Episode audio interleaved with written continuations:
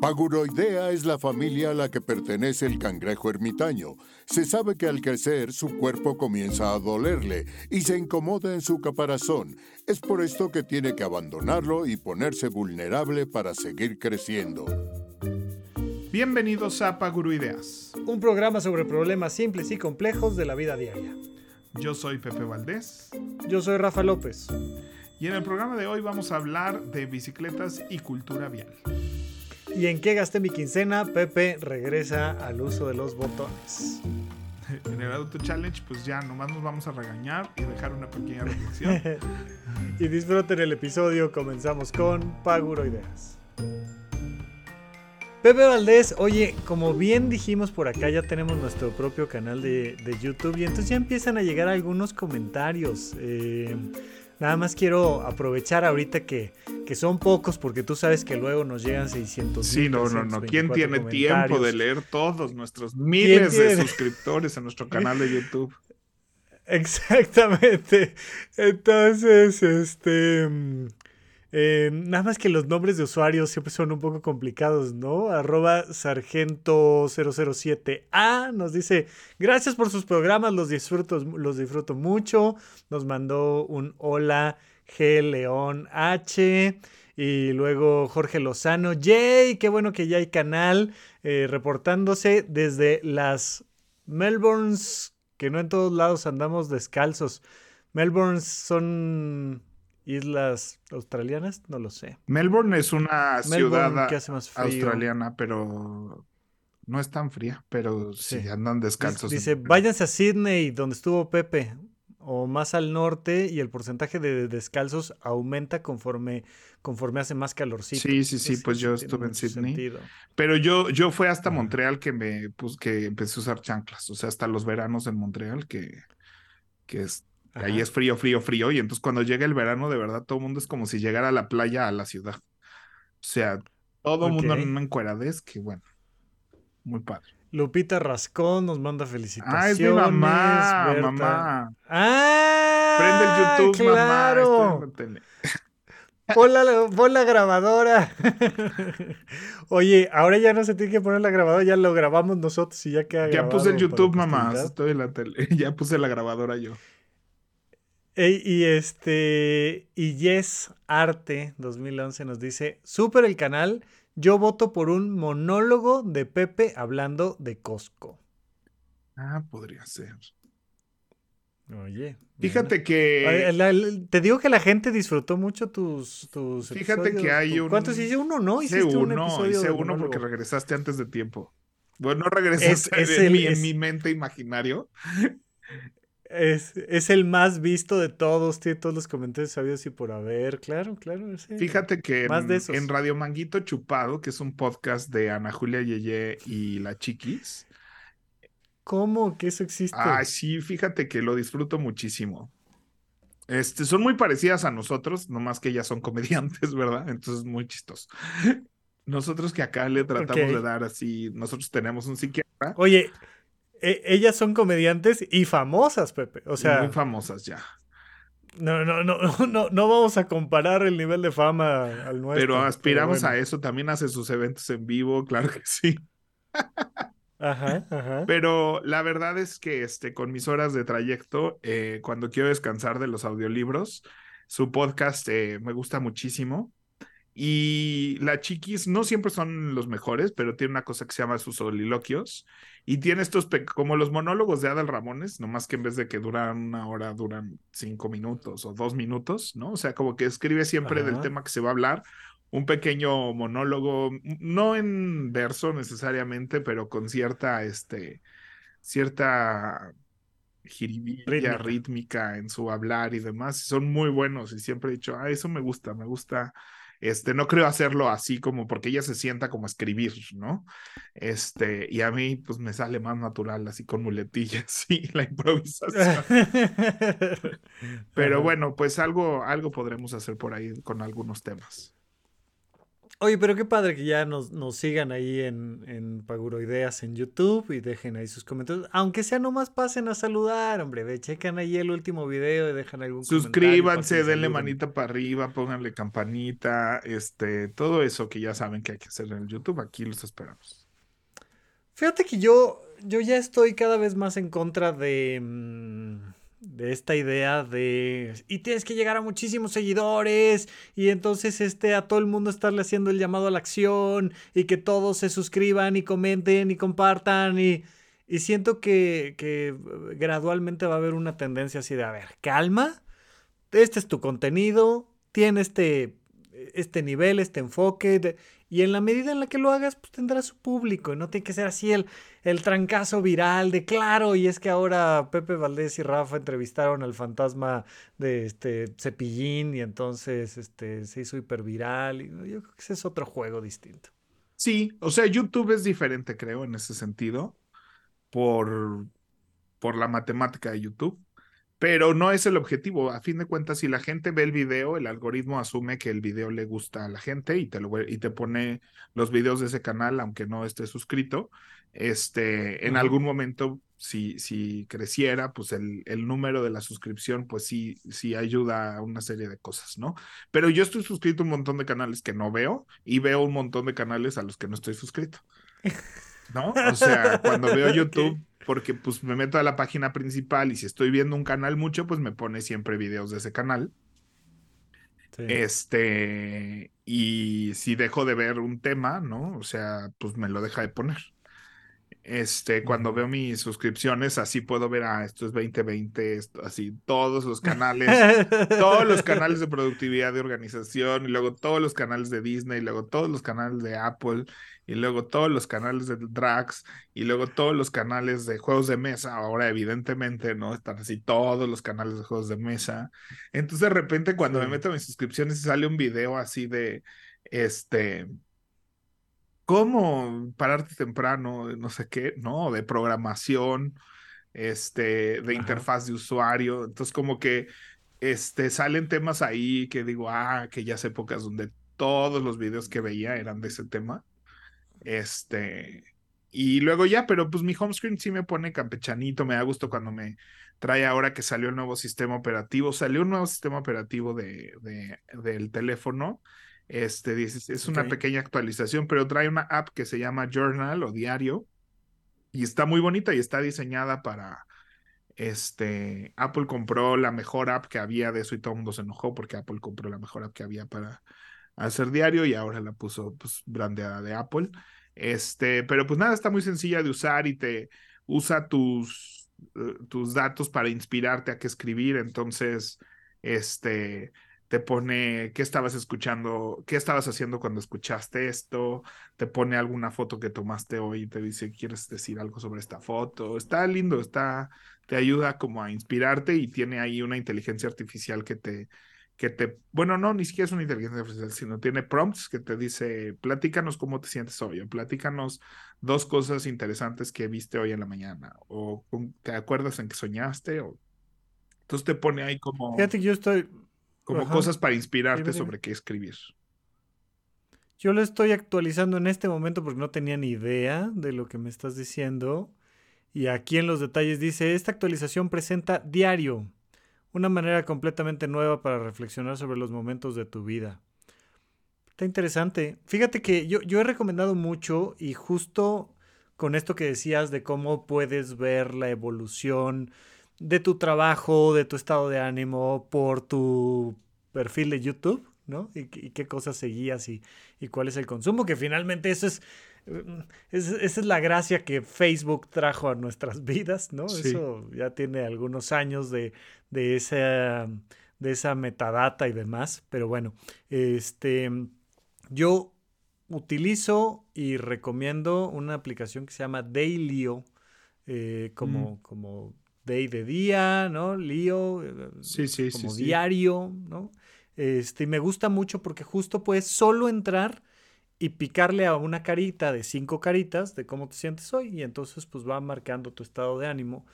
Y es muy importante para personas que tienen trastornos mentales, particularmente cuadros depresivos, pero sobre todo trastorno bipolar, ¿no? La gente, eh, a pesar de, sigue creyendo que ser bipolar es cambiar rápidamente de estado de ánimo y eso no tiene nada que ver con ser bipolar, sino son personas que pasan por depresiones largas y complicadas y lo tienen semanas muy, muy, muy, muy elevado el ánimo hasta puntos que se pueden poner en situaciones de riesgo físicas y financieras y demás.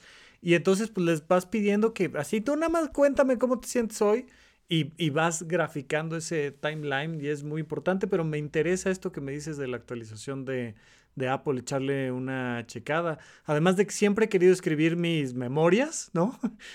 No tengo tiempo, para estoy generando tantas memorias que no me da tiempo de escribir las memorias, pero ya estoy escribiendo un libro, Pepe. Muy bien, muy bien. Yo también dejé ahí mi libro, híjole, lo dejé muy, este, muy avanzado y muy inconcluso. Este. y luego, de organización y productividad, precisamente, ¿no? Pues no era? convicción, acción, resultado, entonces está más enfocado. O sea, sí tiene que ver, evidentemente. Sí, sí, este, sí, Y avancé, escribí muchísimo a principio de este año. ¿Te acuerdas que te dije una reflexión ahí que platicamos aquí, que es muy controversial, de, de este, no, no estar como goal oriented y no estar enfocado en resultados, sino en acciones?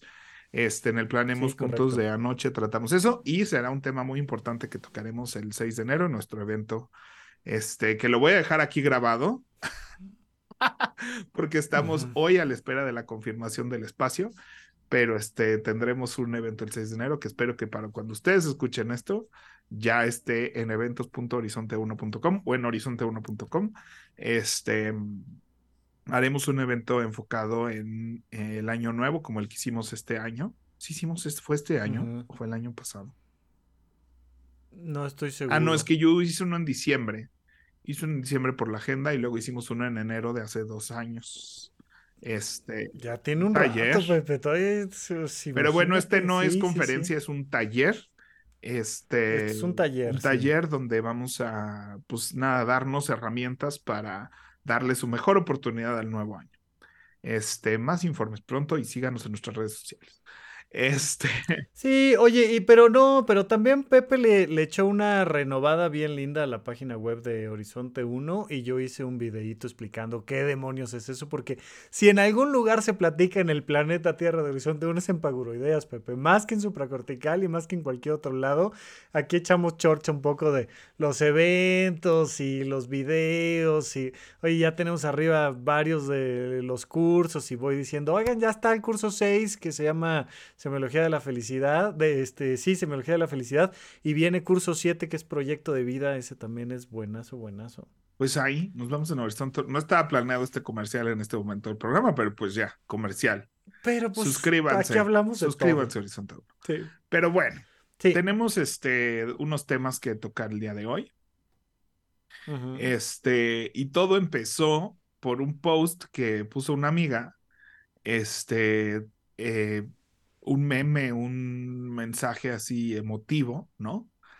De andar en bicicleta, ¿no? Que decía, este, andar en bicicleta es ese proceso en el que alguien eh, de toda tu confianza te suelta, ¿no?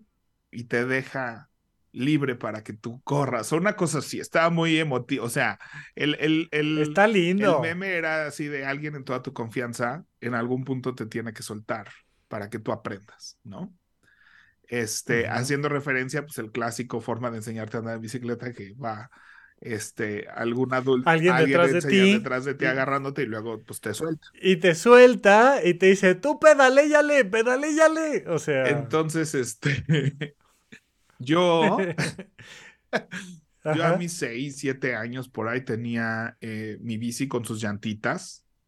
¿Qué, Espérate, pero ah, surgió el post y luego tú eh, contestaste y luego yo lo vi. Ajá. Bueno, es que no sé si quiero, o sea, más bien les cuento cómo sucedió. Bueno, yo lo que... Es que yo quisiera este, esta, esta secuencia del post y luego me cuentas la, anécdota. ¿Qué contestaste tú a la bonita pues, reflexión? Pues, pues, cuando a mí me soltó mi papá, lo acusé de intentar matarme. No aprendí a andar en bicicleta en ese momento. Luego hubo como un día que anduve en el Parque México, que logré andar en bicicleta y luego se me olvidó, así que ese dicho de Es como andar en bicicleta que nunca se olvida.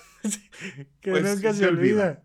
Y Y yo vi, yo vi la contestación de Pepe y dije, no, no, no es posible. O sea, a ver, una de las cosas, hay dos cosas que yo no, no aprendí y, y- y mira que lo intenté. Andar en patines y andar en monociclo. Ahorita lo platico. bueno, el monociclo. pero, bueno, ajá.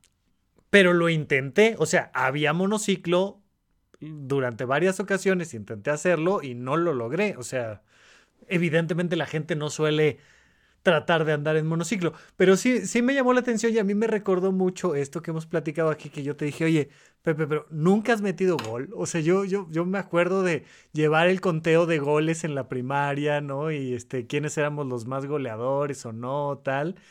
Pues el que menos llevaba, no sé, llevaba seis, ¿no? Que cada, cada que hacíamos este, la competencia. Y entonces dije, a ver, necesitamos platicar del tema de la bicicleta también, porque sí me sonó a que es una de esas historias que esa sí no nos la has contado. ¿Y qué pasó con la bicicleta? Pues, o sea, ese es una vez, pues así, ese fue el resumen. Entonces yo tenía llantitas en mi bicicleta todavía. Estos eran principios de los noventas, ¿no? Este, 91 por ahí, yo creo. Y la gente salía en las colonias a andar en bicicleta, ¿no? Este, vivíamos en Coyoacán en ese punto. Y, y entonces yo salía con mi mamá en bicicleta y un día pues choqué contra algo y se rompió una de las llantitas de mi bicicleta. Entonces mi papá dijo, ya es momento entonces de, Oye, con llantitas todo bien. Con o sea, andabas en llantitas bicicleta bien, feliz sí, por la cuadra. sí, Sí. O sea, era algo, algo que te gustaba, te subías a tu vehículo Pues sí, y o sea. ¿no? normal. normal. Entonces, este, mm, pues bueno, eh, mi papá dice, ya es momento de que aprendas, entonces le quitan formalmente las llantitas a la bicicleta, este, y pues ejerce como cualquier persona, este, el, el soltarme, ¿no? Pero pues me soltó, me caí, este, y hice un dramón, dramón, porque siempre he sido dramático. Este, Ajá. entonces entro corriendo a la cocina con mi mamá, así gritando, mi papá me quiere matar, ¿no? Es que eso Y mamá, ¿por qué no? Pues Ah. es que me, me, me soltó, me aventó, ¿no? O sea, él me iba agarrando y luego decidió que me iba, me quería matar, me quería lastimar, ¿no? Me aventó, soltó. Bueno, y fue tal el drama que mi papá dijo así de cero vuelvo yo a intentar este ejercicio, ¿no? O sea, si quiere aprender bicicleta bien, si no quiere aprender bicicleta todo bien. Yo no voy a volver a ser acusado de intento de homicidio. Entonces, este, y entonces pues ya, y la real, y nunca, eso pasaron varios años, y una vez fuimos al Parque México y ahí podías rentar bicicletas. Este, mi hermano sí andaba muchísimo en bicicleta y brin- una vez también se puso un golpazo por andar brincando en rampas y, y intentando así cosas que vio en la tele. Este, cuando digan esto no lo intenten en casa, yo nunca he sido, nunca, nunca ha habido un caso donde digan en la tele, por favor, esto no lo intenten en casa. Y yo digo, ay, bueno, nunca. Pero mi hermano, eh, yo, eh, o sea, sé que existen esas recomendaciones para gente como mi hermano, que veía algo en la tele y lo quería intentar en casa, ¿no? Sí, sí, como, como- no, no me acuerdo si fuiste tú quien me dijo, pero, pero este, esta hipótesis muy cierta de que todos los letreros tienen una historia, ¿no? O sea, de no se asome por aquí es porque algún día a alguien se le ocurrió asomarse. Claro, ¿no? claro. O sea, si existe la advertencia Ah. es porque ya pasó algo.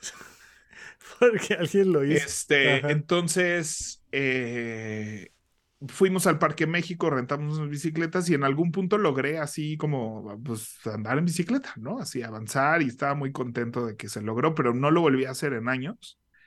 Y luego ya grande, o sea, yo creo que ya en la secundaria, por ahí, un día lo intenté y caí y fue así de, no, pues, y, y la realidad es que muchísima gente se sorprende cuando se entera que yo no sé andar en bicicleta. Muchísima gente se sorprende, es así como, ¿qué?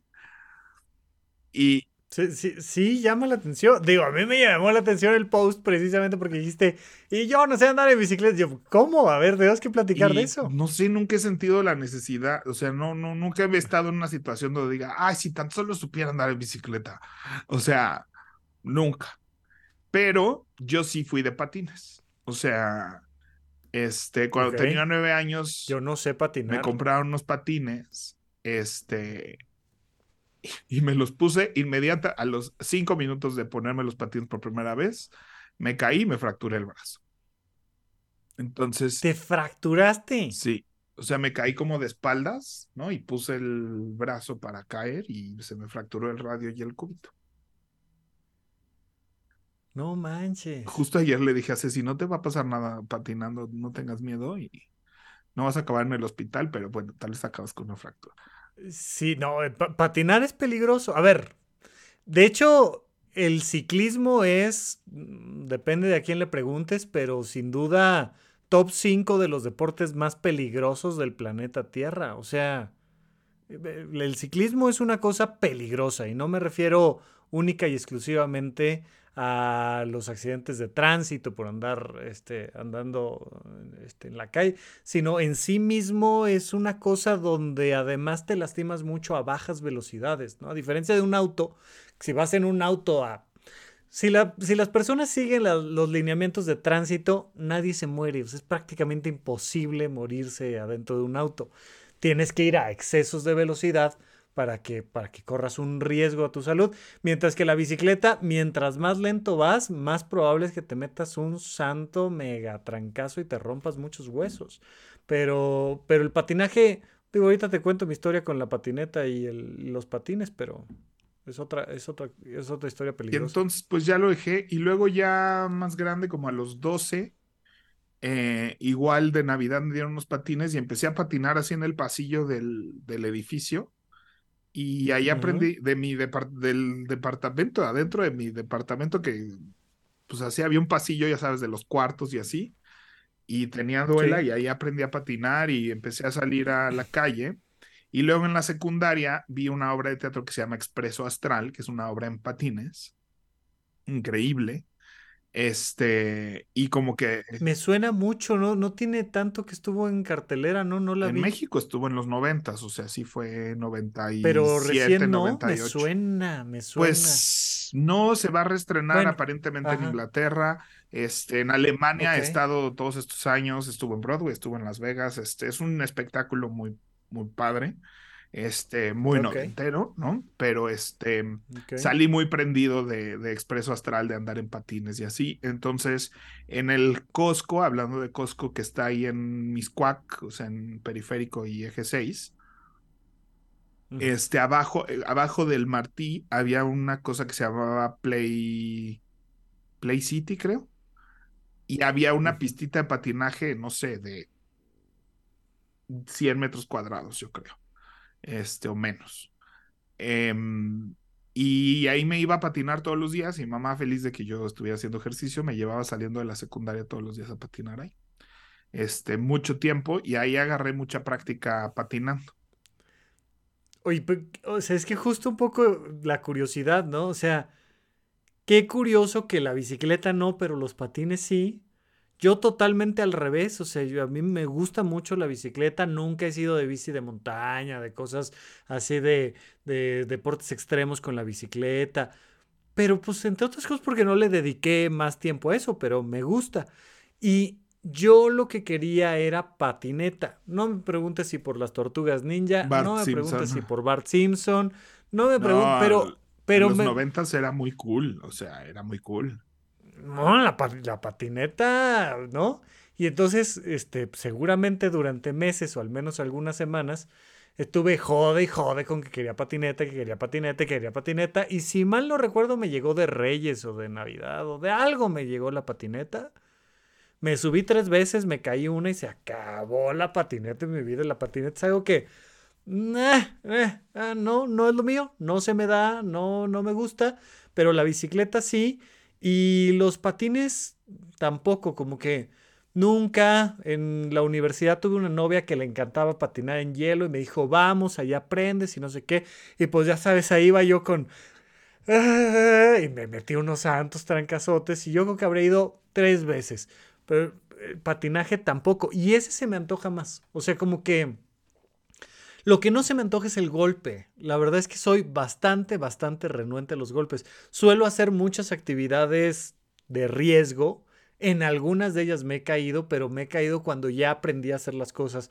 He hecho tela aérea, este, bicicleta, autos a alta velocidad, escaladas, eh, trepar árboles. O sea, son cosas que disfruto un montón, pero normalmente vas aprendiendo sin lastimarte pues o sin igual los lastimarte patines, o sea, yo no recuerdo así un gol, fuera de... Yo de los fuera de patines sí cuando me, caí, O sea, me- güey, te fracturaste, Sí, pero- cabrón. o pero sea, por burro, o sea, porque me, o sea, como que no podía avanzar porque evidentemente no sabes avanzar bien ni nada.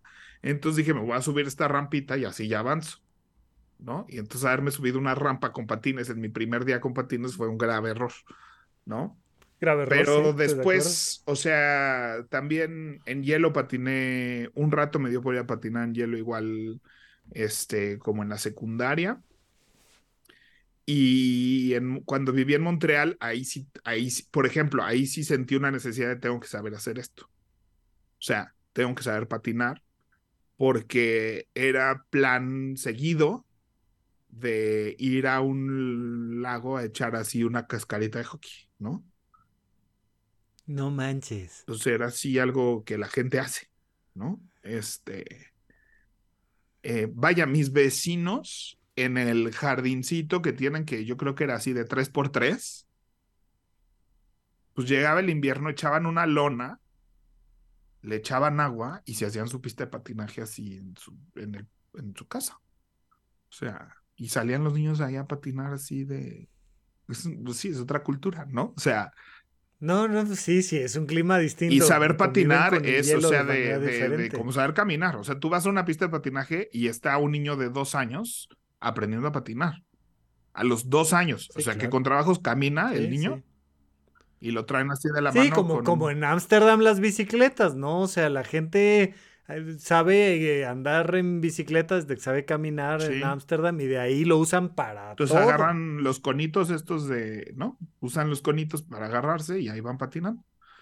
Y así. Y yo, y sí, o sea, cuando alguien te da la mano patinando, así te cambia tu nivel de seguridad y es mucho más fácil. O sea, yo así aprendí a, a soltarme en hielo porque yo quería ir de la bardita todo el tiempo. Y este, y cuando una amiga me tomó la mano y así como que ya me empecé a soltar y ya empecé a patinar con mucho más confianza. Nunca pude jugar ni medio partido de hockey ni agarrar, o sea, Era mi siguiente pregunta, si habías metido goles de no, hockey. No, no, no, no, no, no. Pues ya, ya me imaginé ahí a Pepe así o sea, sabes, usaba el llevando el post. usaba el este el palo de bastón, o sea, de yo aquí con el palo para no caerme y, y, o sea, si quieren que además encima estoy tratando de avanzar, si quieren que encima de esto yo así tenga una estrategia de un deporte, ¿no? Y que pueda pensar en así de ahí viene el poc, le voy a pegar, no. No, no, no, no, no, no hubo forma. Yo veía a todo el mundo jugar alegremente, pero sí era, o sea, nomás para ir a convivir, sí era importante este, ponerse unos patines y ir. Y todo el mundo tiene sus patines así en su closet, todo el mundo, ¿no? Es así como, ah, sí. Sí, como la chamarra, ¿no? Te pones la chamarra y te pones los patines, normal. Sí, entonces empecé a ir a una pista pues a practicar y así. Y aún así, o sea, eh, patinar en un lago es como en la calle versus en una pista, ¿no? O sea, en una pista está el piso así, lisito, precioso, este, parejito y demás. Y en un lago tiene relieves, tiene hoyos, tiene, o sea, no, no, no. No, no, no, no, no. Es que a mí el hockey me parece la cosa más complicada del mundo precisamente porque yo tengo muy claro que sí, en hielo me metí buenos trancazos. O sea, nunca uno serio. Pero a mí no me gusta estarme cayendo y estampándome. O sea, además, ¿no? Nuestra estatura no ayuda a caerse de tan arriba. O sea, no, tampoco seamos No, los pues más en el del 2000. mundo, pero sí te metes un muy buen fue trancazo. en el 21, a inicios del 21. ¿Eh? dije voy a quiero regresar a patinar me compré unos patines nuevos que están ahí en el closet tienen dos días de uso. Y mi primera clase fue tirarse o sea dije no creo que no quiero ir a clases porque dije extraño patinar me gustaba no sé qué voy a patinar. Y entonces dije me voy a meter a clases. Y me tuvieron una hora tirándome al piso y levantándome. Este y no la pasé bien y ya no regresé porque ya tienes que aprender a caerte y yo así de yo nunca me he caído, ¿no? Pero era eso, eh, o sea, sí, sí entiendo el valor de, de tienes que aprender a caerte para no caer lastimarte. y- Entonces, lo primero que tienes que aprender es a caerte, cómo meter las manos, cómo soltar el cuerpo, cómo, este, ¿no? Y a levantarte. que es otra, ¿no? Que esa es otra, si ya que estás en el suelo. Párate con patines. Sí, sí, sí. Entonces así de, ah, pues te recargas en una rodilla y te levantas y empujas y yo así, sí, pero y sabes lo que peso, ¿verdad? O sea, no, no, no, no tengo fuerza en una pierna para que en un patín levantarme así de jalón, o sea, entonces dije, no, no, no, creo que, creo que no estoy ahorita ya con ese mundo encima. Este, sí. Pero pues bueno, son estas cosas que, pues yo creo que cuando te interesan o tienes la necesidad, o sea, eh, los cuando realmente aprendí a patinar ruedas porque me interesó, porque vi algo padre, porque quería hacerlo. Y, y, lo del hielo, pues se sintió como una necesidad. O sea, a diferencia de la bicicleta, que nunca he sentido una presión social o nunca he estado en una situación donde me incomodó ser el que no sabe andar en bicicleta o donde provocó algo que yo no supiera o que fuimos a un viaje y todo el mundo hizo un paseo en bicicleta y yo no fui porque no sé andar en bicicleta o... No, y además, y si sí, o sea, para nuestra cultura y estructura es una vez, o sea, fui a un viaje donde uno de los eventos era un tour en bicicleta y yo los vi allá. Y o me subí a la camioneta y yo llegué allá. Ah, o sea, como que no, no es esta cosa de pues es una necesidad de aquí o le entras o le entras o no. Sí, entonces este me atrae la idea de moverme en bicicleta en la Ciudad de México y hay veces que digo, ay, mira qué padre estaría, no sé qué, pero después digo, ¿qué haces con la lluvia? Y aquí llueve todo el tiempo y yo cargo con un montón de cosas, o sea, yo no, no, no, no puedo ir solo con mi mochilita. O sea, yo llevo mochila, llevo Cosaltec, traigo utilería, traigo mi lunch, mi comida, lonchera. O sea, no, no, no, no sé, no sé cómo le hace la gente. No, pero y, en Ámsterdam hay, hay, toda una estructura de las ciclovías donde además la gente pues está nevando lo que sea, pero pues lleva su paraguas, ¿no? Lleva la paraguas, el niño el súper y anda en bicicleta, pero, pero esa es como su cultura, su manera y aquí en Ciudad de México donde, donde además absolutamente nadie respeta los semáforos, los cruces, los no sé qué, las ciclovías, ¿verdad?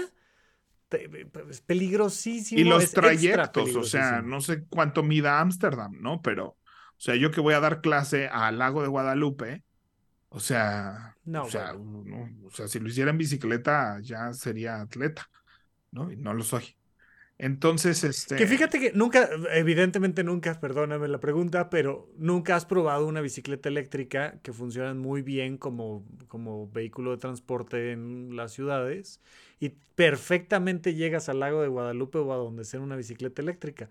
Es una cosa muy curiosa. De hecho, este, ahora que estuve allá en, Europa con, con, mi amigo Sergio, él tiene dos bicis eléctricas, una para él, una para su esposa. Me prestó, me prestó la de ella y, y pues, en bicicleta cuatro horas y me dijo, ¿cómo vas de cansado? Le dije, por favor, o sea, absolutamente nada.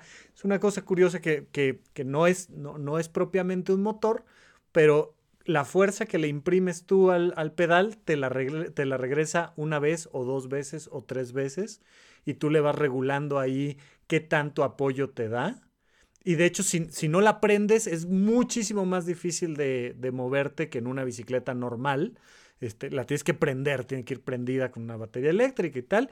Y es una excelente forma de, transporte, pero definitivamente ni a ti ni a nadie, yo sé que hay gente que lo hace, pero a nadie le recomendaría en esta ciudad este, aventarse así nomás. Claro que recomendaría que esta ciudad migrara hacia una estructura de, de, de, cultura vial y ciclismo diferente, definitivamente, pero hoy y hay, o sea, y ahí va, o sea, hay ciclovías donde no había, si hay muchísima demanda de, de, las ecobicis, este, cuando fui a tomar mis cursos de, de vialidad y demás, o sea, el curso entero fue dedicado a ese, ese, fue el único momento donde dijeron así de vamos ahora todos a andar en bici en ese curso que fui a tomar a Chapultepec, una parte del curso, la gran parte del curso estaba dedicado al ciclismo.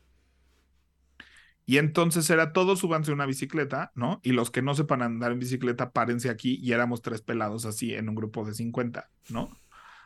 Y vean y hagan los ejercicios aquí parados, ¿no?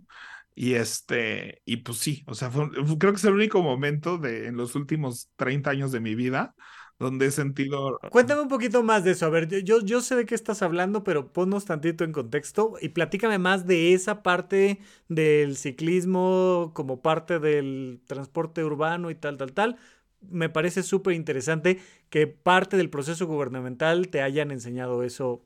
Cuéntanos. Bueno, entonces yo que manejo muchas horas en el segundo piso de, del periférico para ir al TEC, si vas a más de 80 kilómetros por hora, de hecho, si vas a 80 kilómetros por hora, este, te sacan una fotomulta. Si vas a 80 kilómetros por hora, te sacan una fotomulta. Sí. Que no debería de ser 70, eh, que, no debería de ser 81 cuando te saquen una fotomulta. Pues sí, pero pues, o sea, vaya, qué tan preciso. Y siempre he dicho así de, yo hay veces que paso por la cámara y alguien va al lado, o sea, yo siempre ya me, yo ya, desde esa experiencia que ahorita estoy a punto de contarles, me cuido muchísimo. Y aún así logro cada semestre unas dos fotomultas, o sea, y eso que voy muy atento. ¿En serio? Sí, sí, sí, voy muy atento. Pero pues es que ir a 80 en un periférico vacío, a veces no te das cuenta, ¿no? o sea, es difícil mantenerte en línea. Este. Sí. Entonces, pues sí, o sea, y, paso, paso por, ¿qué te gusta? Ocho chequeos en cada trayecto, son 16 chequeos eh, tres veces a la dos semana, veces. entonces paso por cuarenta y tantos. Sí, pero a veces es el de ida y el de regreso. Sí, sí, sí. Entonces paso por 48 chequeos a la semana. Y que. Sí, sí, que al mes. Y que a los seis meses, dos veces iba más de 80, a mí me parece un éxito. Sí, porque son casi 200, o sea, eh, traes un margen de error del 1%, básicamente. Y no es que iba a 120 cuando me sacan la foto, güey. O sea, eres que iba a 90. Oye, y y nada más aquí el, dato automovilístico. Hay muchos autos que le cambian, hay muchas personas que a su auto le cambian el tamaño de las, de las llantas que traen oficialmente, de los neumáticos. Y entonces les ponen llantas o más chicas o más grandes, normalmente más grandes. Y eso afecta la capacidad del auto de decirte a qué velocidad va realmente. Y uno de los puntos donde suele ser un problema es en el tema de las fotomultas. Pues, según tú, vas a 78 kilómetros por hora y en realidad vas más rápido. Pero, por, ejemplo, ahí el Waze, la verdad es que el Waze es una maravilla. Porque el Waze por GPS calcula tu velocidad. Y la calcula bastante, bastante, bastante bien. Entonces, el... Bueno, fíjate que, que ahora que estuve en Europa, renté dos autos, uno de marca SEAT y uno de marca BMW. Y los dos traían ya una computadora integrada que en el tablero te decía a qué velocidad debías de ir según el lugar de la ciudad en el que estabas. Entonces, pasabas de una vía rápida a las callecitas y empezaban a sonar, a sonar las alarmas de aquí tienes que ir a 30 kilómetros por hora, aquí tienes que ir a 45 kilómetros por hora. Y en cuanto, en cuanto pasabas el letrerito que decía, este, el, auto te marcaba y te empezaba a avisar de ¡Ah, cuidado! Vas a exceso de velocidad, vas a 34 kilómetros por hora, bájale, bájale. O sea, una cosa muy curiosa que aquí los autos, yo ni en los de gama alta lo he visto, no sé si en los más Pero sí lo tiene Waze. O sea, Waze te dice en cada avenida y en cada calle, cuando te pasas, no, no suenan alarmas ni nada de eso, pero se pone rojo. sí, pero te avisa, sí, sí, te avisa. es a 40 y ya te pasaste. Pero donde sí, se pone rojo, si vas en el segundo piso y sabe que hay una cámara en tanto tiempo y sabe que vas a más de 80, se pone rojo. Y te dice, Sale la en 500 metros hay una cámara y tú vas más alto de lo que permite esa cámara. Sí. Entonces, este, bueno, la cosa es que em, esto cada seis meses tú verificas y dependiendo de cuántas fotomultas tuviste en ese periodo, es el castigo que tienes que sufrir, ¿no? Entonces, este... Qué bonita selección de palabras, sí. y en teoría cuando verificas se resetea. Pero en pandemia, pues así ha dejado de funcionar todo este sistema. Y entonces a muchas personas, incluyéndome a mí, se nos juntó de, de 18 meses en un solo periodo. De repente aparecieron tus multas de más de un año. Y entonces a mí me parece injusto porque, o sea, si hubieras podido, ver, si tú cada vez que verificabas se te resetearan, Sí, no hubieras, no hubieras sí, acumulado sí. 12, 18, y hay gente que acumuló Claro. 40 y tantos. Si no me acuerdo, yo tenía 12, me parece, 12 fotomultas. O sea, las dos fotomultas tienes que tomar, te le picas, sí, ya no lo voy a hacer en internet. A las cuatro fotomultas tomas un, ves un video de lo peligroso que es no saber manejar. A las seis pasas un curso en línea. A las ocho pasas otro curso en línea más difícil. Y a las 10 tienes que ir a un curso presencial eh, de viabilidad. Y entonces, como tú acumulaste 12, te tocó curso Y presencial de Todas viabilidad. las demás son horas de servicio, bueno, más bien ciclos de dos horas de servicio social que tienes que cumplir. Ay, saludos. ajá. Entonces, pues tuve que pasar por todo ese protocolo, este, para poder Ajá. entonces verificar el coche. Sí, porque además es acumulado, ¿no? O sea, tomaste el curso 1 virtual, el curso 2 virtual. Sí, vez tuve que hacer todo eso. Y como ya tomé todo lo virtual, ahorita si tengo menos de ocho fotomultas antes de verificar, me pone todo como pasado y puedo verificar inmediatamente. Entonces no he tenido que volver a hacer nada, ¿no? Incluso cuando tengo dos o tres sellos, este, no he tenido que volver a hacer nada porque ya esa partida la hice, ¿no? Pero pues, si llegas a la parte del curso presencial o si llegas otra vez a la parte de horas de servicio comunitario, pues es eso, que es retirar hierba del metro, que es este, en ese entonces eran filtros sanitarios, ¿no? Echarle gel a la gente en la calle, etcétera. Este, y pues ya, hay que ir a cumplir, etcétera. Eh, y fue todo un rollo porque el coche está a nombre de mi tía de 80 años, ¿no? Entonces, este, tenía que ir mi tía a echar gel y yo así de, yo soy el que manejo, yo vengo aquí a echar gel a nombre de mi tía. Y entonces ese día decidieron que eso ya no se podía porque la semana pasada se dieron cuenta que los niños bien del, y niñas bien de la Ciudad de México mandaban a los choferes o mandaban a, al personal también. de servicio a cumplir con sus horas de servicio social porque ellos no iban a ir, ¿no? En fin. Ok. En Este, entonces, en este curso eh, de vialidad, pues sí bueno, del curso en línea aprendí algunas cosas, la verdad, así de, ah, ¿en serio? Mira, lo juras? Claro. Este, pero pues básicamente, o sea, una cosa importante que, que conocer son las jerarquías de vialidad, que yo no sabía que, que existían como tan formalmente, pero desde el peatón hasta una ambulancia hay un orden jerárquico de quién debe de darle el paso a quién. O sea, de que me- no me importa nada, tiene prioridad este, eso. Y, spoiler alert, los que vamos manejando un coche particular somos la última de las prioridades. Somos los últimos. Primero pasa el Claro. peatón, el camión, la bicicleta, este, etcétera. Las bicicletas se pueden pasar altos de manera legal, por ejemplo. ¿Cómo? Ajá. Los, los ciclistas pueden pasarse un alto y que no sea infracción. Este, ¿Cómo? porque vienen expuestos y entonces si están en una situación de peligro deberían de poder avanzar. Y si, y si tú vas manejando un coche particular y un ciclista se cruza, el- se pasa el alto y tú lo atropellas, es tu culpa. Estaba bien el ciclista Eso, oye, híjole, es que es lo que te digo. Eso está interesantísimo. A mí me parece, me parece incorrecto. Ya salió ahí tu manita. Este. Entiendo lo que me estás diciendo. Entiendo la lógica detrás de decir, a ver, el ciclista tiene que poderse mover. Y el que tiene que cuidar al ciclista es el del auto. Aunque tenga el SIGA, el del auto. Sí, no, y como ciclista, Tiene sus sea, bemoles, es ¿no? O sea, porque- pero ante, o sea, legalmente, si el ciclista argumentó estaba en una situación de peligro, me tuve que pasar el alto y este güey no me vio, ¿no?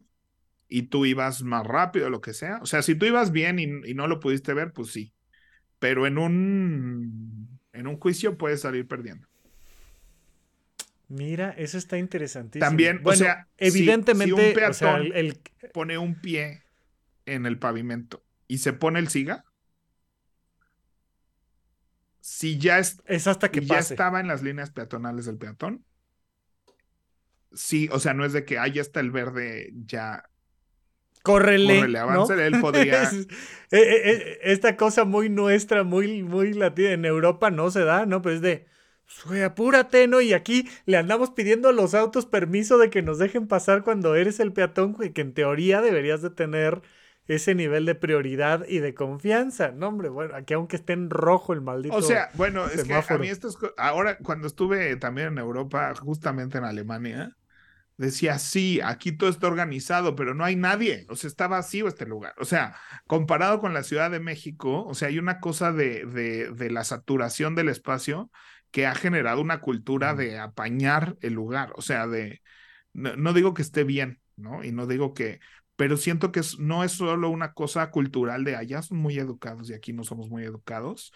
Sí hay cosas culturales, pero también me queda clarísimo que o sea, también vas a Nueva York y es lo mismo, pero vas a Chicago y no es lo mismo. ¿Me explico? O sea, depende muchísimo de la saturación vial en general, que todo el mundo pueda darse el paso y dejarse pasar sin problema. O sea, como que...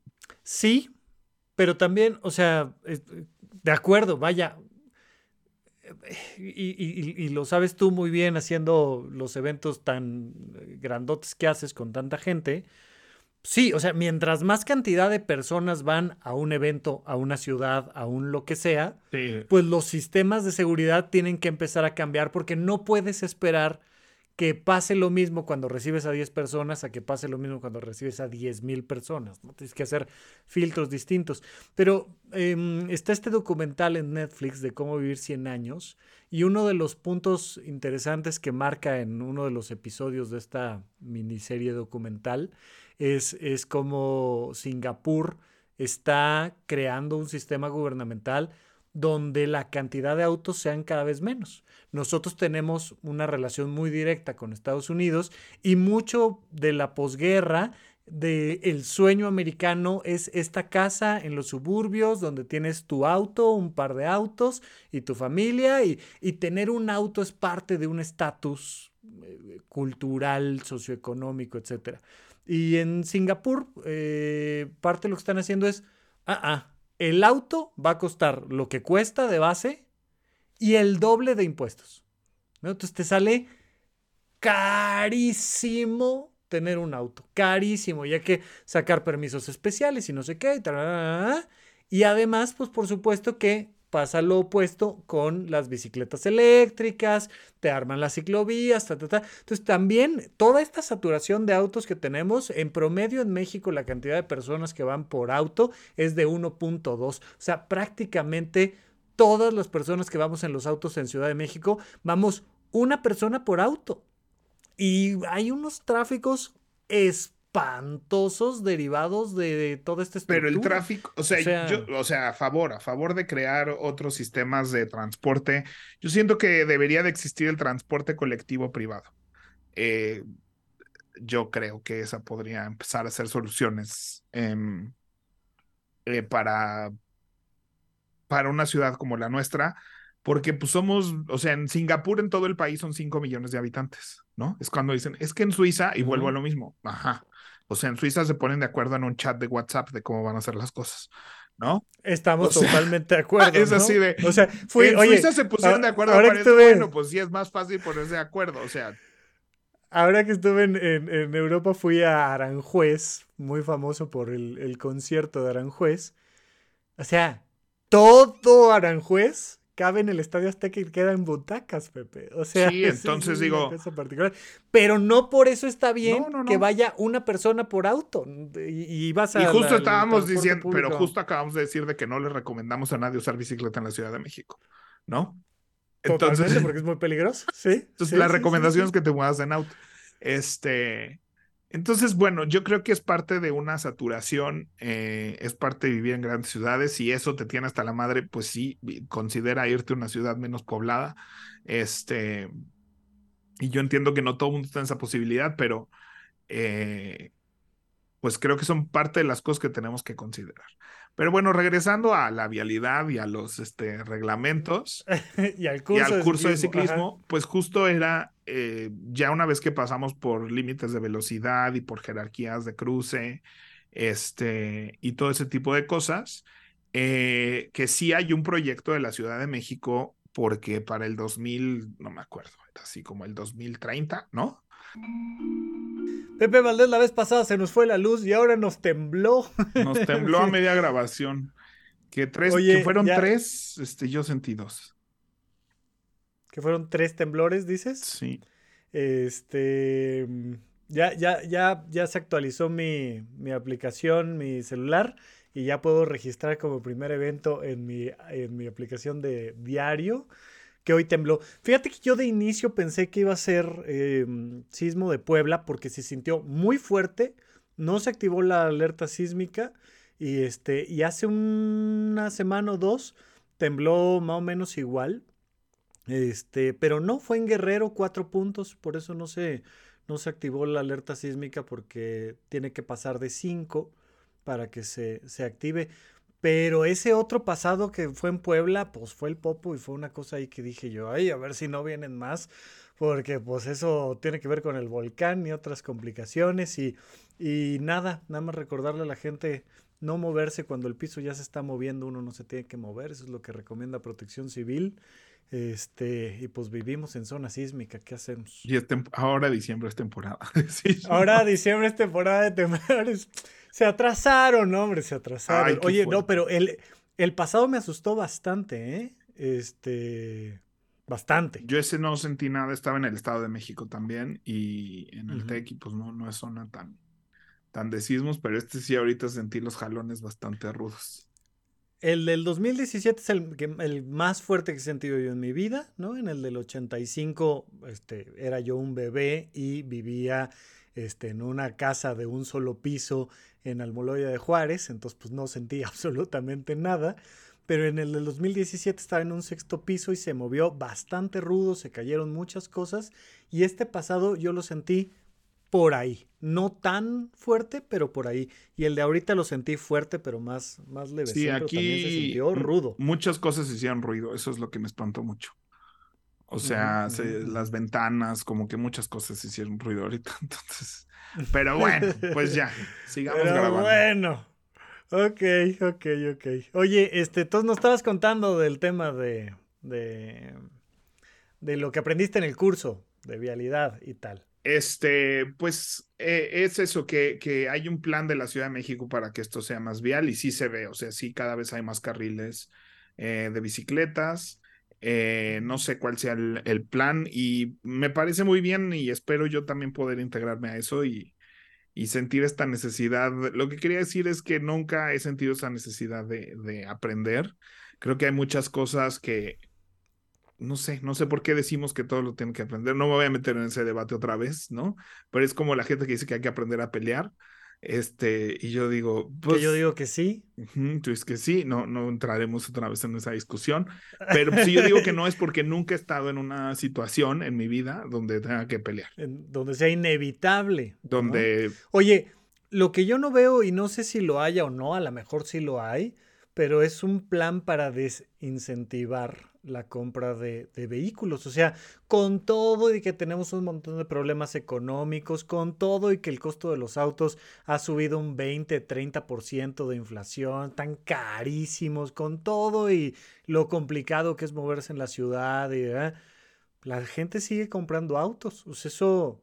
Eh, eh, no, veo yo una perspectiva diferente desde mi punto de vista de usuario, pues a lo mejor que no sé, gubernamentalmente hay 16 planes al respecto, no sé. Y no sé, y no sé cómo se logra eso. O sea, si a mí, vaya, habría que cambiar el transporte. O sea, todavía dijeras es que todos deberíamos usar el transporte público, pero el transporte público está bastante saturado.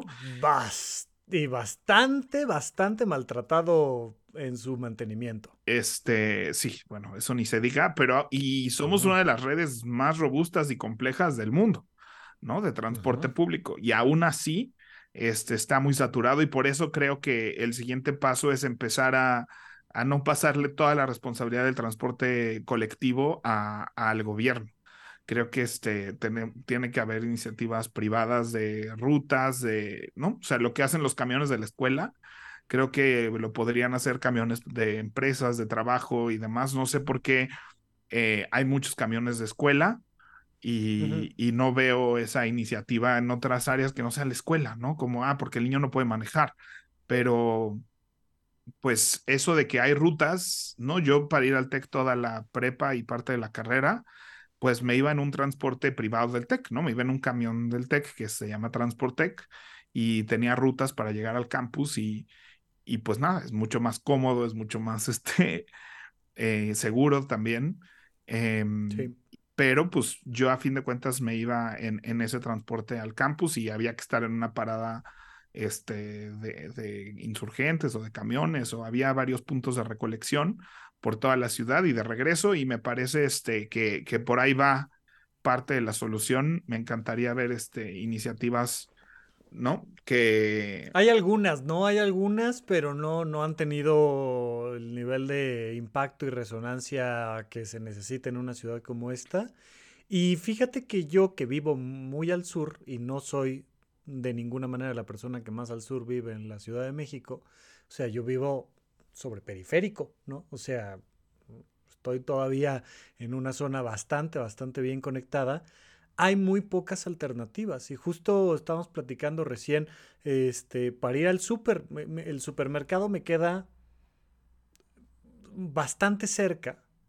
Necesito agarrar el auto y necesito meterme a periférico y me puedo aventar media hora en auto en llegar al súper que está muy, muy cerca de mí, pero caminando es una distancia larga, pero además tengo que pasar por muchos obstáculos. Tengo que pasar por este, una terminal de camiones y tengo que pasar por un hospital y tengo que pasar por un puente peatonal que está bastante mal construido y tengo que atravesar una línea de, de, metrobús, nada más cruzarla de, lado a lado y tengo que bajar y tengo que meterme al súper y, y hacer eso de regreso con las compras es bastante complejo. Entonces, este, algo que a mí me ha llamado la atención viviendo acá en el sur, cerca, cerca de Perisures, no hay este, ecobicis. Pues no existe aquí. no existen ecobicis, no existen ciclovías, no existen este, otras alternativas de... No, es, es, es, bastante complicado moverse acá y hay muchísima gente que vive en Xochimilco y que tiene que ir a trabajar a cualquier otro punto hacia arriba en la Ciudad de México o la cantidad de gente que vive en Tlalpan y tal. Y no tienes alternativa, te tienes que subir al auto y, ya, y si vienes de allá de medianamente un poquito más hacia La Joya, la carretera libre a Cuernavaca, necesitas un auto. Sí, sí, sí. No llega ya el metro, no llega ya el, o sea... O sea, lo que sí es, creo que, eh, o sea, uno, pues lo que hemos hablado de la sobrepoblación, que inevitablemente es el principal problema este, de muchas problemas que vivimos como humanidad. Y, y creo que también, o sea, esta cosa de que ya el home office, este, no, no llegó para quedarse, a mí me sigue sorprendiendo. yo no, estoy yo impactado, o sea, yo soy de los pocos que, psicólogo, psiquiatra, no, yo soy psiquiatra, pero gente que puede trabajar en home office. O sea, si fuera yo dentista, no hay opción pero no soy. Y entonces, no, la gente es de, ay, ay, no, pero presencial. Y los mismos terapeutas que es, no, es que para mí. Y digo, yo, está bien. O sea, cada quien que dé la consulta como yo quiera, siento que eso tiene que ver hay alternativa. O sea, tú y yo nos resulta muy cómodo porque tú tienes ese espacio en el que estás, yo tengo este espacio en el que estoy y estamos muy cómodos trabajando desde aquí. Y, muchas personas no tienen esos espacios y aunque los tengan, yo creo que este o sea, lo, que yo he concluido en base en lo que he observado, pero sin ningún fundamento real, es que muchos directivos y directivas em, de empresas, eh, pues les es más cómodo que todo mundo venga a ellos a tener juntas. Este, viven cerca por lo general de sus oficinas. Este, y pues sí, de estar en mi casa encerrado con mi familia y los problemas de mi familia a separarme de mi familia un rato y que todo el mundo venga a mí, pues eso me es más cómodo y entonces yo, decreto, por decreto del rey o la reina, este, todo mundo venga a mí, ¿no? Y creo que estamos otra vez en, en una situación de todo el mundo se tiene que transportar a las nueve, además todos tenemos que estar en una sincronía absoluta. Este, entonces todos tenemos que llegar a, las nueve de la mañana a todo el mundo se tiene que mover de un lado a otro de la ciudad a las nueve de la mañana, porque hay alguien que siente que si eso no pasa, no funciona. ¿no? Y siento que eso es el capricho de un 2% de la población, haciendo que el otro 70% de la población tenga que vivir eso, ¿no? Y se friegan porque puedo, porque quiero, porque así me gusta más. Este... y, y, eso se debe de replicar a muchos niveles, o sea, no necesariamente tiene que ser el non plus ultra de hasta arriba, a lo mejor puede ser el non plus ultra del primer nivel de hasta abajo. O sea, sí, sí, sí. Y creo que hay mucha gente que no está cómoda, nunca estuvo cómoda trabajando en su casa, porque pues puede entender que nosotros trabajamos muy a gusto, aquí tenemos todo lo que queremos tener, tenemos este nuestro espacio, tenemos nuestro cuarto, tenemos nuestra una silla, una mesa, un bonito estudio donde trabajar. Pero seguramente Walt Disney alguna solución la habría encontrado, ¿no? O sea, yo, yo así como creo que en su momento había cabinas telefónicas y yo me acuerdo que cuando mi papá estuvo trabajando en Estados Unidos, iba a lugares donde pues, entrabas a la cabina 1, a la cabina 2, a la cabina 3 y, la gente iba y, hacía las llamadas telefónicas desde ahí, ¿no? Y creo que podríamos tener diferentes puntos de, de cabinas de videollamadas donde, oye, pues, eh, nosotros tenemos en este punto, en este punto, en este punto, y no tienes que hacer el traslado hasta la oficina central, sino que tenemos estos espacios. Que bueno, ahí está la, serie de WeCrash sobre WeWork y todo lo que pasó por allá, que también es otra cosa muy interesante. Pero yo creo, o sea, sería para mí mucho más sencillo, ¿no? Pensando en que tuviera que desplazarme, oye, voy aquí a las cabinas de Perisur y no me tengo que mover hasta la oficina en Polanco o una cosa por el Es muy interesante que menciones a Walt Disney. Este, porque eh, Epcot para muchas personas es este parque que está en Florida, ¿no? Y es un parque de diversiones, así como Disney, este, como Magic Kingdom, está Epcot, Animal Kingdom, etc. Pero Epcot era un eh, Experimental Prototype City of Tomorrow. Eso significa Epcot, que es este, ciudad experimental prototipo del mañana. Em, y una vez que hizo Disneyland su parque, eh, así como primero hizo su estudio y luego cuando empezó con Disneyland le empezó a valer gorro un poco el estudio. Y, este, y su nueva pasión era su parque y crear el parque perfecto y lo que logró con eso este, él era fan, fan, fan del transporte, era un tema que le apasionaba. Entonces, este, de hecho, en, en Disneyland había un, o sea, ahí había un funicular, ¿no? Este, o sea, un, pues sí, transportación por cable, ¿no? Colgado, suspendido. Este fue el, Disneyland fue el primer monorriel que existió en Estados Unidos. Este, y era una atracción, ¿no? Para llevarte del hotel al parque y justo te llevaba a Tomorrowland, te llevaba así al futuro. Este, y una de las cosas que, que existía en Tomorrowland era el People Mover, el movedor de personas, que sigue en Orlando, sigue en, Anaheim, ya no está. Y es un carrito que te lleva así por, por todo el, el Tomorrowland. Este, porque le apasionaba el transporte y su siguiente gran proyecto era construir una ciudad prototipo de cómo mejorar eh, las ciudades. Entonces era una ciudad que funcionaba sin coches, tenía este, todo lo que era coches funcionaba por debajo de la ciudad. Está el video completo de la presentación que hizo Walt en los setentas, un año antes de morir, este, y, presenta todos los planos y, cómo está estructurado. Y es una ciudad concéntrica, este, que justamente el People Mover es su principal este, método de transporte. Entonces es una ciudad concéntrica donde estos carritos eh, se mueven constante, pues imagínate, pues no sé, como un metro, ¿no? Pero es un movimiento constante. O sea, tú pasas el carrito, te subes y te bajas en el siguiente carrito y luego si quieres moverte al otro carrito, te pasa al otro carrito y te lleva. Un poco como, como pues sí, los, los carritos de las atracciones. De las atracciones, sí, los Te subes y te bajas, ¿no? Te subes y te bajas. Este, y entonces hay todo un plano de cuántas escuelas, cuántas iglesias, cómo iban a ser las casas, los edificios. En el centro todo el mundo trabaja, todo el mundo estudia, todo el mundo, este, ¿no? Los centros comerciales, las atracciones. Este, y cuando compraron el terreno de Florida, pues es un terreno del tamaño de Manhattan. Y, planeaban hacer sí bien el parque y ese iba a ser como, ya sabían que eso era negocio y ese va a ser el, principal negocio, pero a unos kilómetros iba a estar Epcot que además iba a vivir del turismo de ir a conocer esta ciudad futurista y la idea es que estuviera patrocinada por todos estos, este, que ahí probaran las empresas sus grandes ideas de, de, mejorar una ciudad fuera un lugar de prueba y tú tenías que aplicar y trabajar en Epcot eh, durante tres años o una cosa así, o sea, tampoco es como que ya tú podías vivir en Epcot, sino pues era un experimento y hay todo un plan de ejecución de, de esa ciudad ese video se los recomiendo. Así busquen Walt Disney Epcot Presentation y es un video como de 40 minutos donde Walt presenta toda su propuesta de eso y al año muere Walt.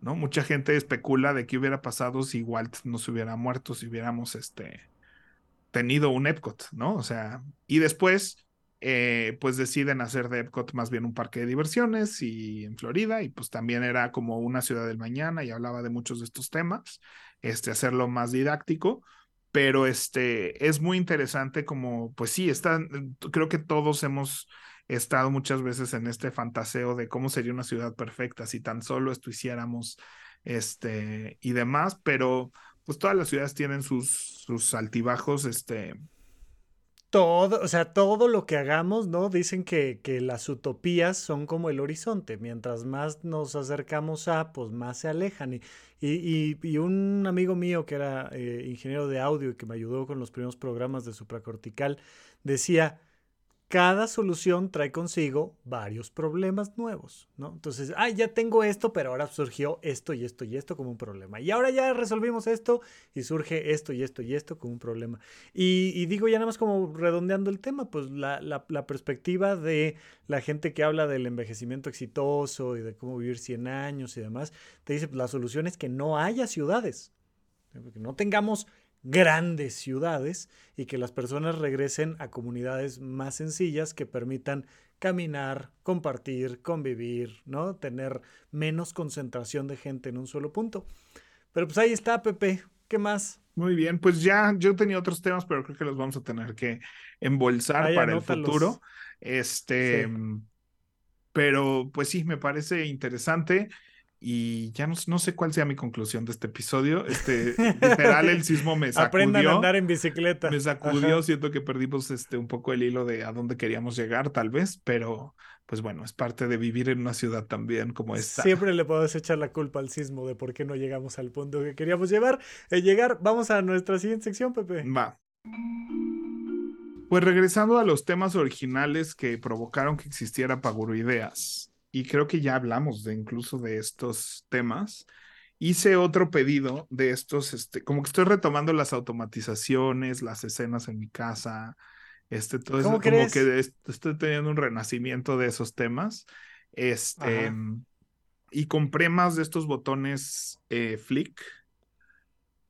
Em, tengo ahorita uno puesto aquí en el escritorio y, pues nada, creo que ya hablé alguna vez de estos botones, este, por ahí alguno, y si, y si amerita hacer otro, pero los puedes programar, sí, para cosas de automatización de tu casa, pero básicamente puedes programarlo para lo que sea, los puedes programar que haga una base de, o sea, que cada vez que haga clic se registre en, en un Excel, este, bueno, en un Google Sheets, este, a qué hora le hice clic, ¿no? Entonces puedes contar cosas, puedes mandar mensajes, puedes hemos hablado de los shortcuts eh, de iOS y, este, y también de Android tiene su versión de los shortcuts, que son programaciones que puedes hacer de cualquier cosa que hagas en tu celular o en tu computadora, mandar archivos, guardar fotos, este, agarrar la última foto que tomaste, mandar un mensaje a alguna persona.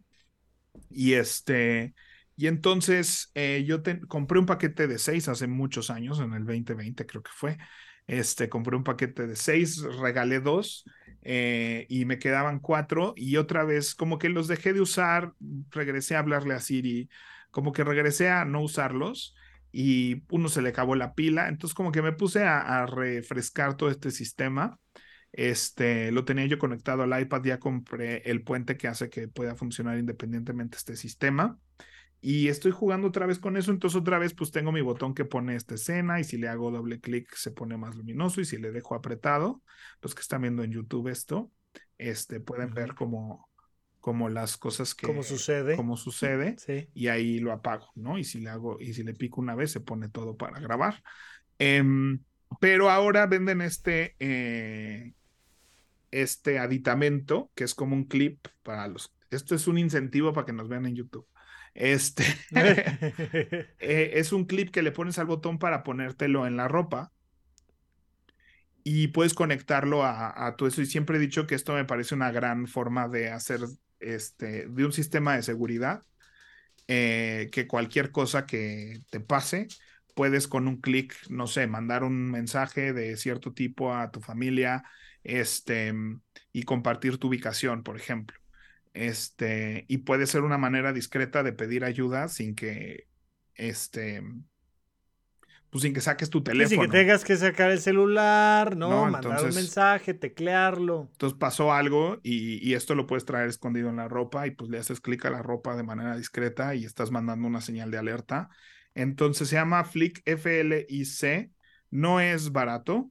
Este, o sea, el paquete de, de tres cuesta como mil pesos y tienes que pagar como otros 200 de, impuestos y envío, entonces no necesariamente es un sistema barato, pero sí creo que es un gran sistema de ayuda y creo que muchas personas deberían de traer esto encima y programarles una señal de ayuda o divertirte con otras cosas que quieras llevar tracking de programar. Sí. Programarle lo que se te ocurra, ¿no? Hasta poner esta música y este ambiente, apagar todo, este, y, entonces como que evito otra vez estarle hablando a Siri para las cosas, este, como prender las luces, apagar las luces, apagar todo, este, poner todo en modo tele, eh, etcétera. Y algunas de esas son meramente diversión y truquitos de fiesta para enseñar a la gente lo que hace. Pero este, como que estoy regresando a utilizar estas herramientas y, lo mucho que me gustaba usarlas y no sé por qué lo dejé, ¿no? O sea, sí, apretar un botón en mi buró para que todo se apague, se cierre la puerta, se apaguen las teles, se apague todo este, me parece muy cómodo, ¿no? O sea, este, y es una tontería, pero pues antes tenía que estar pidiendo y luego no funcionaba bien, ¿no? Pero pues en la, igual despertarme y en vez de así hablar y pedirle a Siri o Alexa que hiciera algo, este, nomás apretar un botón y que pasen las cosas que quiero, este, y, y pues ya, es eso.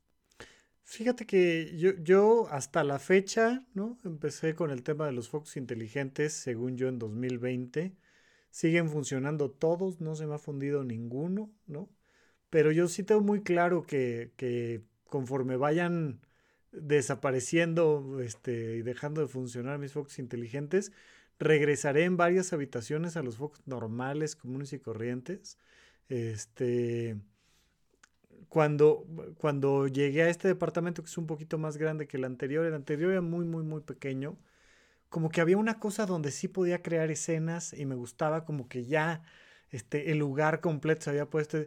Y hoy en día que el espacio es más grande, siento que estoy más bien como en habitaciones y ya no. O sea, aquí sí me gusta tener, tener el tema del botoncito y, apagar y prender con, con el botoncito y en la habitación principal, en el cuarto. Pero fuera de eso, como que ya digo yo, pues es que llegaría y le picaría el botón en la pared y que se prenda y luego si me voy ahí le pico y le apago que se apague y no no le no no me terminé enganchando con el tema de las escenas, música nunca escucho, pues este no le tengo que avisar a nadie, entonces no sé, ha, ha sido una cosa interesante al menos aprenderlo. No, a mí sí, este, o sea, esto de tener 45 escenas, evidentemente no.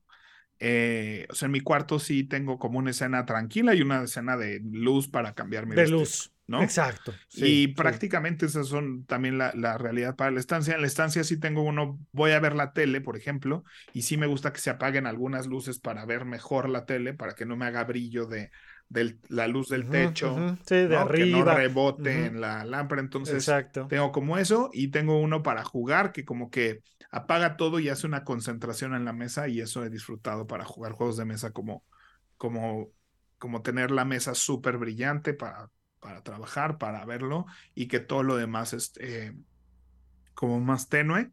Pero pues realmente esas son las tres cosas que utilizo y este sí me gusta poner música con ahorita lo tengo a música a un playlist navideño entonces de repente decir ay quiero música y me gusta que suenen todas las partes de mi casa para moverme de un lado a otro entonces que con un botón pueda como como hacer esa sincronía de quiero que se escuche en todos lados este música o tengo un botón ahora para si estoy viendo YouTube por ejemplo estoy en la mañana estoy eh, mi, mi cocina está abierta entonces da la sala da al comedor da la tele entonces llego pongo la tele y me cocino, hago desayunar, pero luego me voy a bañar, a cambiar. Y como veo videos de, como nosotros, que como podcast o que hablamos, este, tengo un botón que manda ese audio a toda la casa.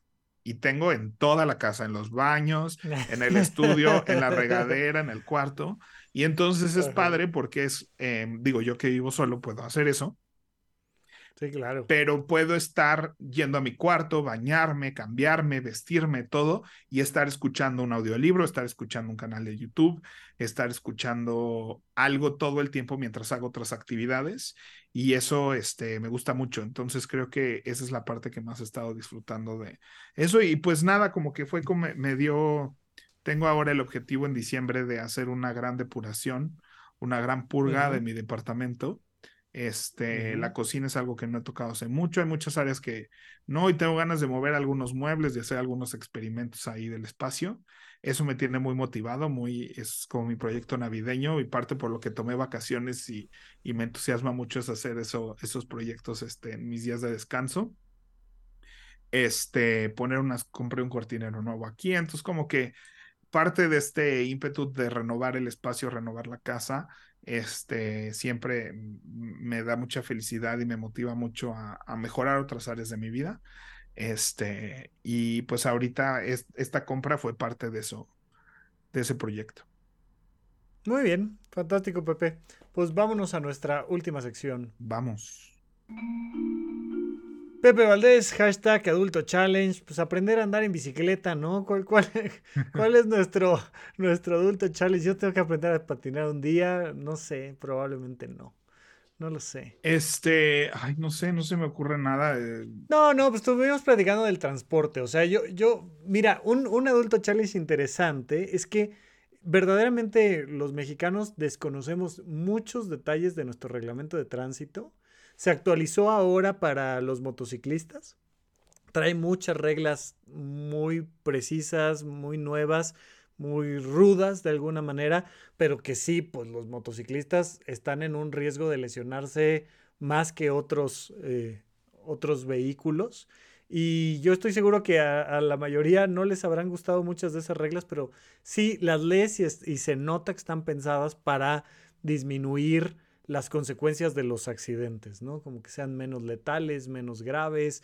Eh, pero, pero a mí sí me impresiona lo poco que conocemos en, en la ciudad y creo en el país del, del, reglamento de tránsito. O sea, ¿cómo, ¿cómo, se toma una glorieta o no se toma una glorieta?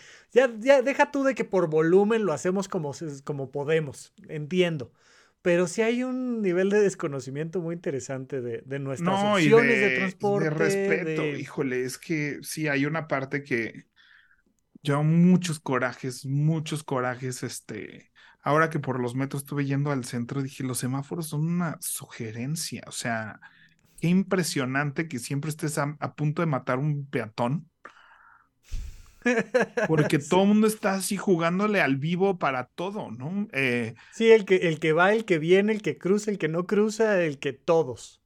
O sea, tomemos conciencia de que ya no, ya no solo es el SIGA, o sea, en, en muchísimos cruces de la Ciudad de México, ya no solo es el, el SIGA y el alto para todos los de este lado y luego para todos los de este lado. O sea, hay órdenes peatonales para las vueltas, para este, o sea, justo en el cruce de aquí, por ejemplo, hay 18 segundos donde todo mundo tiene el alto menos todos los peatones. Y de hecho yo me cruzo en diagonal en ese punto y a todo el mundo le, ¿no? Cuando me cruzo con alguien les causa estrés y es así de, no, tenemos el SIGA en ambos lados, pero después se pone el SIGA para estos, luego se pone el SIGA para los de la vuelta, luego, o sea, alguien pensó por un momento así de cómo evitar que alguien muera aquí y ves a la gente que para cruzar una calle solo ve, no voltea a ver nada, o sea, que no haya venga coche y me voy a cruzar, o sea. Sí. Entonces, este. Sí, sí, sí.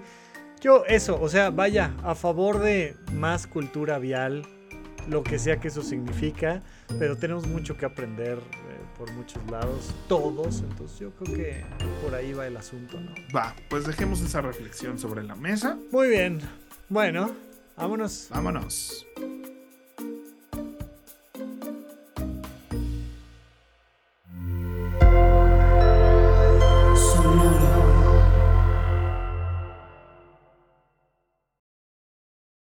Save big money on everything for your next project at Menards. Spring is here, making it the perfect time for outdoor projects. Suncast storage sheds are an excellent solution for protecting outdoor lawn and gardening tools. They're easy to assemble, and the all weather construction provides water resistance and UV protection. Save big on Suncast storage sheds. View our selection of Suncast products today in store and on Menards.com.